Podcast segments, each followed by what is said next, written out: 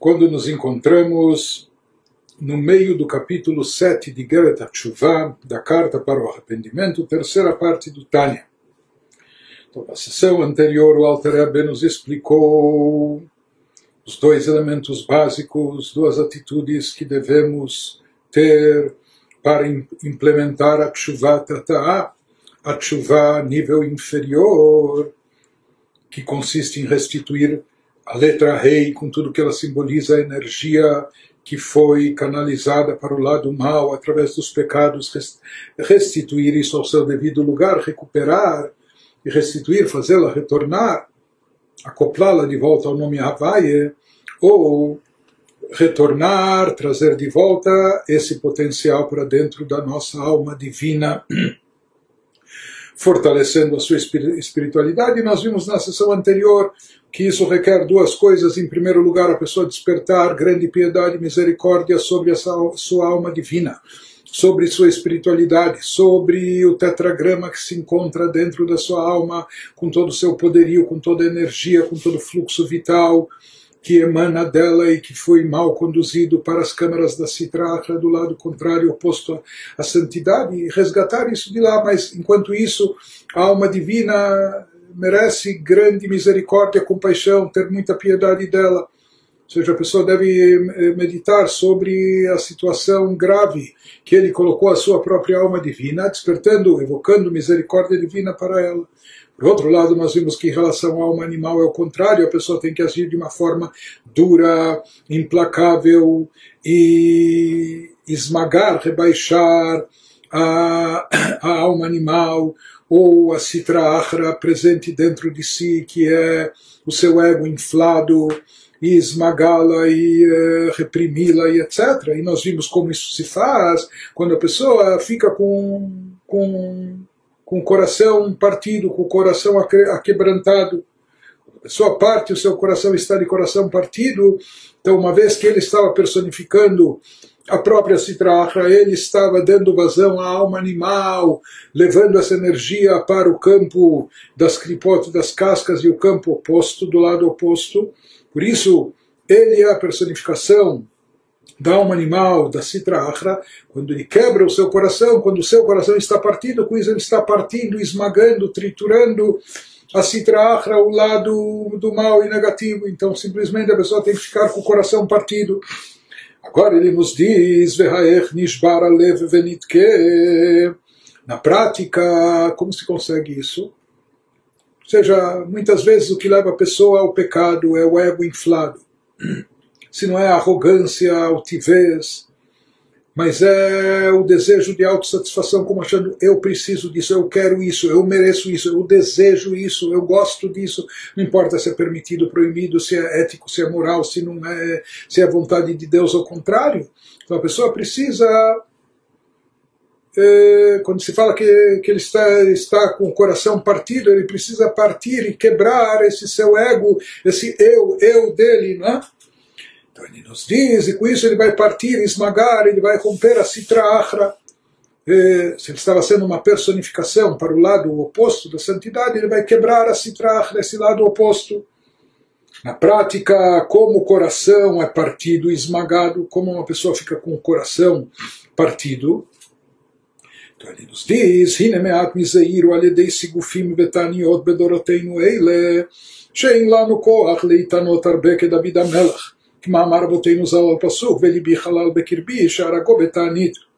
Nos diz o Alterebe que em nossas gerações o sofrimento e os jejuns autoimpostos, os jejuns de chuva, uma pessoa assumia sobre si, etc., isso faz a pessoa baixar a sua crina, né? isso faz a pessoa se tornar eventualmente mais, mais humilde, mais modesta, se conter, se, não é? Ele nos diz, nas nossas gerações, o sofrimento, os jejuns autoimpostos desempenham um papel, na verdade, muito pequeno. Por quê? Porque, como ele já explicou ao Terebe, nós não temos força para jejuar muito. Todos aqueles números lá incontáveis de jejuns para cada pecado.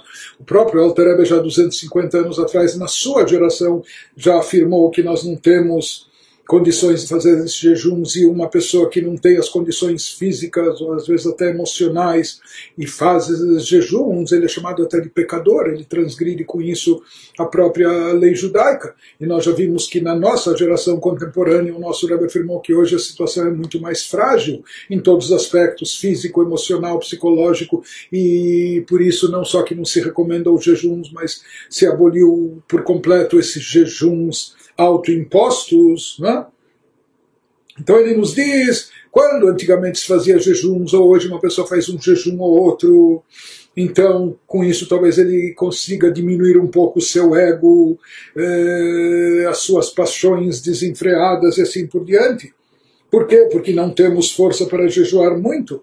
Mas em contraste com gerações anteriores, quando nos é trazido, por exemplo, a maneira do rei David, conforme ensinaram os sábios sobre o versículo em Salmo 109, 22, que o rei Davi afirma: Meu coração está vazio dentro de mim. Se fala que ele, ele conseguiu esvaziar o seu coração, ele conseguiu se auto-esvaziar, esvaziar, esvaziar-se de si próprio, dos seus desejos, das suas vontades, ou esvaziar o Yetzerará, a inclinação negativa de dentro de si. Os nossos sábios dizem que ele, o rei da vida, aniquilou seu impulso para o mal por meio de jejum. O rei Davi, na sua época, milênios atrás, ele conseguiu, ele fez isso de fato através de jejuns. Mas na nossa geração, que nós não temos essas condições físicas, não temos eh, essa possibilidade de realizar tantos jejuns. Então, eh, não é dessa forma que a gente vai conseguir deixar o nosso coração partido ou se tornar pessoas mais humildes, mais modestas, ou conter os nossos desejos e paixões, ou, ou desinflar o nosso ego. As nossas gerações, já que são gerações mais fragilizadas, não é dessa maneira que nós vamos conseguir partir a, a quebrantar o nosso coração, através de jejuns e mortificações. É, não é muito através disso. Então, como nós vamos obter esse coração partido hoje em dia? Nos diz o Alter Rebbe Achikar, Achnat Alef, Liot Nishbar Benitke. והעברת רוח אטומה בסטרה אחרא, ולהיות ממרא דחושבנה בעומק הדעת.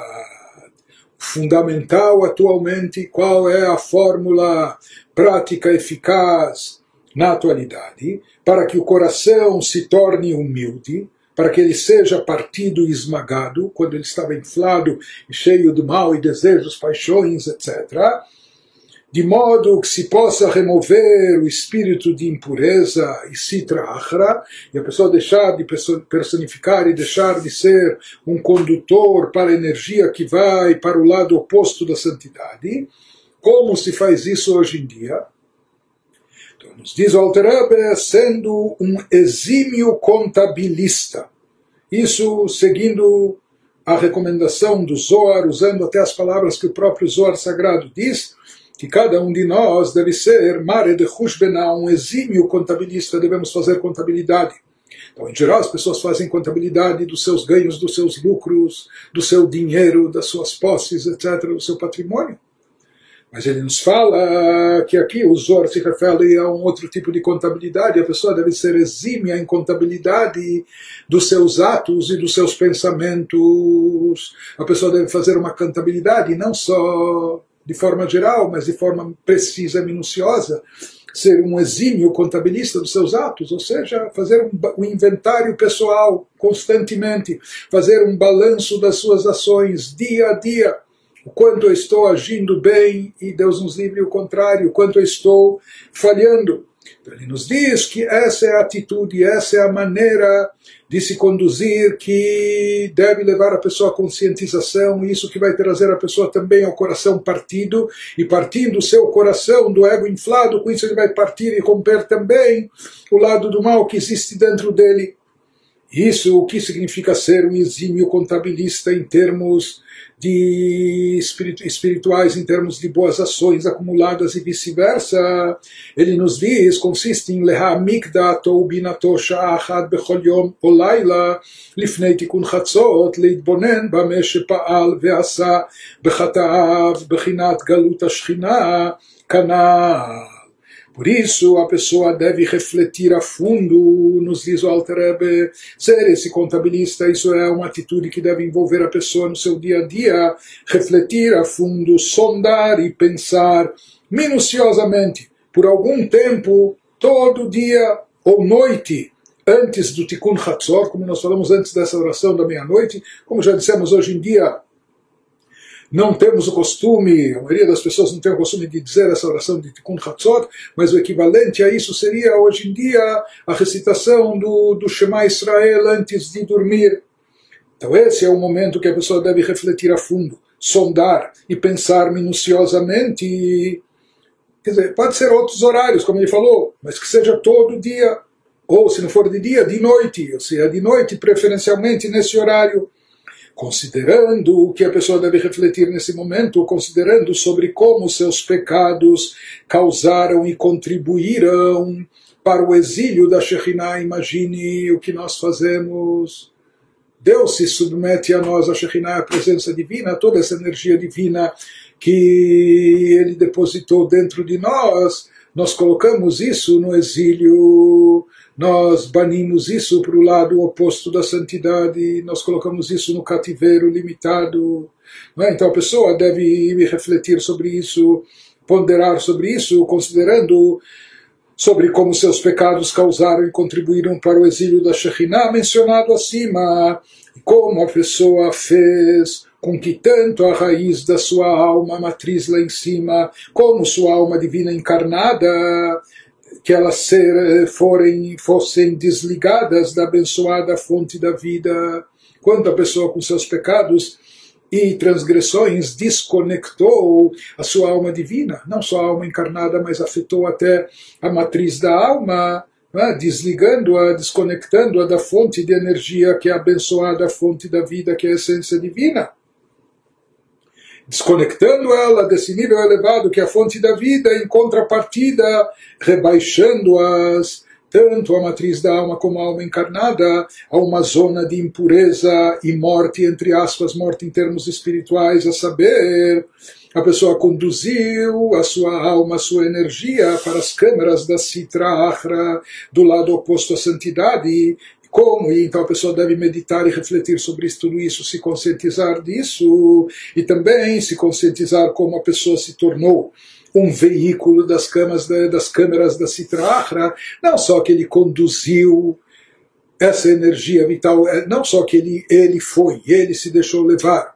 para o campo negativo, mas ele junto consigo carregou sua alma divina, carregou todo, toda a energia potencial contida dentro dele e ainda irrigou a Sitrar, esse campo do mal, com as suas energias pessoais. Então a pessoa deve refletir sobre isso, como ela se tornou um veículo das câmaras da Sitrar, ou seja, ela ficou até a serviço do mal, das forças do mal, se tornando um veículo para elas, um veículo eh, transmissor e propagador do mal, recebendo o fluxo energético delas das forças do mal da Sitra Achra dentro do seu corpo, conforme mencionado acima. A pessoa deve refletir em tudo isso para partir e aquebrantar o seu coração é? E a pessoa deve ter um horário fixo todos os dias para pensar e meditar nisso. E ele aqui sugere, como talvez horário até mais apropriado na hora de, de fazer esse balanço antes de dormir a pessoa medita em tudo isso como Garam Lakor Nishmato Benafsho Elokit, é Mechaya é Chaim Baruchu, Veorida Lemakom Atuma Veamavet, Henechalot Asitra Achra, Venased Bibchinat Merkava Alehem, Lekabel Mehem Shefa Vechayut, Leashpia Legufo Canal. Seja, conforme ele enfatiza aqui, não apenas que a sua alma foi parar nas câmaras da citrahra, nas câmaras do mal e da impureza, mais do que isso, ela se tornou um veículo para ela, ficou a serviço dela como um veículo propagado propagador e etc.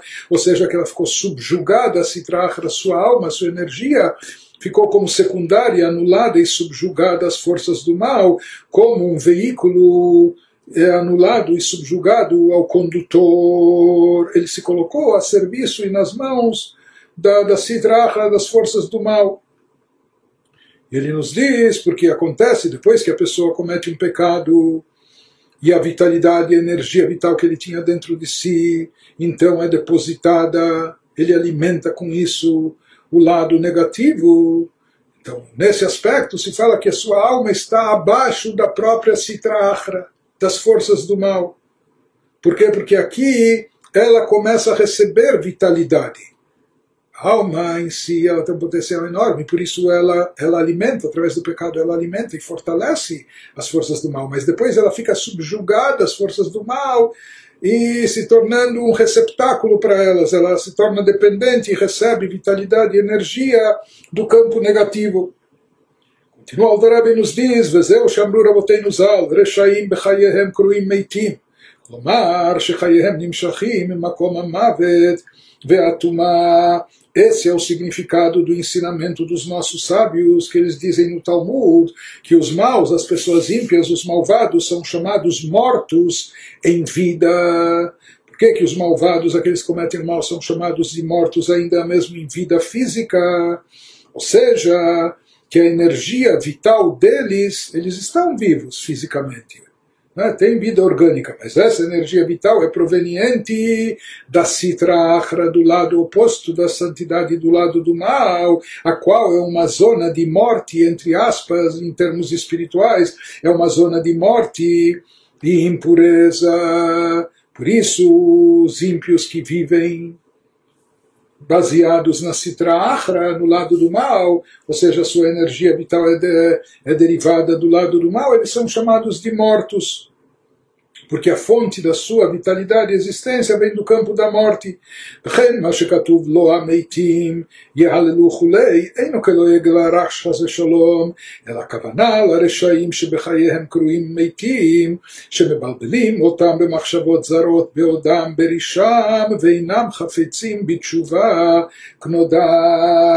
Conforme está escrito em Salmo 115, 7, os mortos não louvam a Deus, ele nos diz qual o significado desse versículo. Nos fala, em primeiro lugar, que é evidente que isso não se refere aos mortos propriamente ditos, ao pé da letra, né? pois se assim fosse, infringiria a proibição de zombar dos desafortunados. Por exemplo, de acordo com a lei de acordo com a Allahá, é proibido andar ostentando tzitzit ou com tefilin no cemitério, perto dos túmulos, porque isso seria como uma zombaria aos desafortunados, os mortos que já não podem mais cumprir mitzvot. Então, se a pessoa anda no cemitério ostentando mitzvot, seria como uma zombaria para aqueles que não têm mais condição disso, que são chamados des desafortunados. Deus nos livre. Então, ele nos diz que o mesmo aqui também rei David, ou no Salmo, jamais ele diria, no sentido literal, como dizendo, olha, os mortos não louvam a Deus, não podem, não podem, não são capazes de louvar a Deus.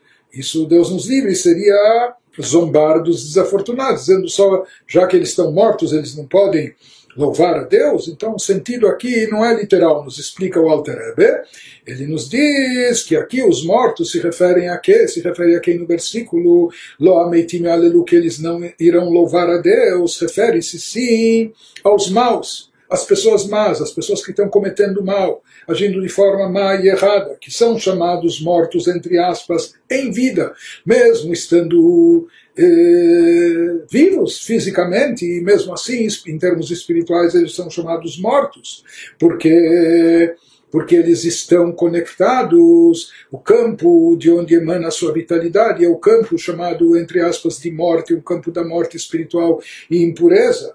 E da mesma maneira, o tipo de vitalidade que eles recebem de lá é algo que confunde, atrapalha a pessoa, não deixa ele se conectar com a fonte da vida, que é a divindade, porque são confundidos por pensamentos inapropriados, ou seja, esses rechaim, essas pessoas más, são confundidas por pensamentos inapropriados enquanto se mantêm maus eles perdem o domínio da própria mente enquanto estão, enquanto estão praticando mal, fazendo mal, então a sua mente está repleta apenas de pensamentos negativos, pecaminosos, ruins, etc.